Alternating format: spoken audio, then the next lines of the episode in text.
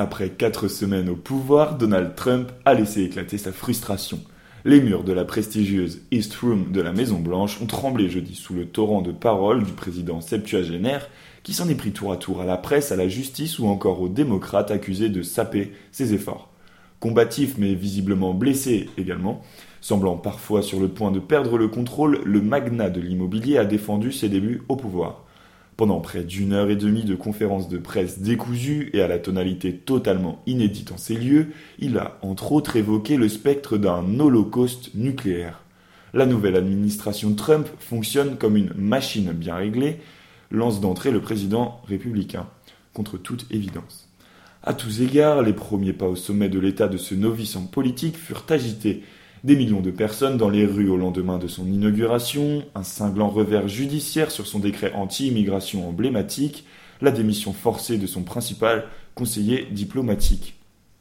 Assurant avoir hérité d'une situation chaotique, il affirme en énumérant les décrets signés dans le bureau ovale que jamais une présidence n'avait fait autant en si peu de temps. Les gens le savent, la plupart des médias non, ou plutôt ils le savent mais ils ne l'écrivent pas, ajoute-t-il, désignant le bouc émissaire du jour, la presse. La charge, assénée sur tous les tons, est violente, colérique par moments.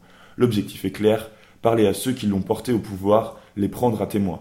Je suis ici pour faire passer mon message directement au peuple, car nombre de journalistes de notre pays ne vous diront pas la vérité et ne traiteront pas les gens formidables de ce pays avec le respect qu'ils méritent.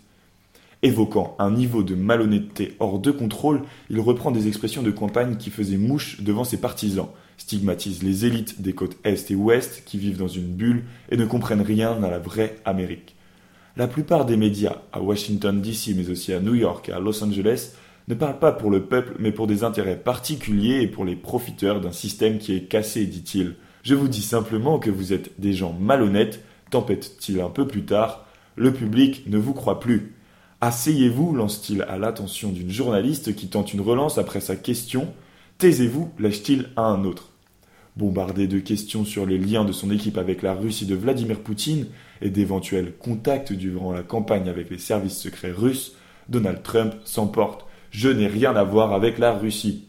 Les fuites sont réelles, les informations sont fausses, ajoute-t-il à propos de l'avalanche de révélations. Un journaliste s'étonne dans une indescriptible brouhaha de cette étrange formule. Si les fuites sont bien réelles et portent sur des faits avérés, comment les informations peuvent-elles être fausses? C'est le ton, répond agressif le président américain, qui dénonce la haine dont il fait l'objet, tout en épargnant, comme à chaque fois, un seul média, Fox News, la chaîne de télévision favorite des conservateurs américains.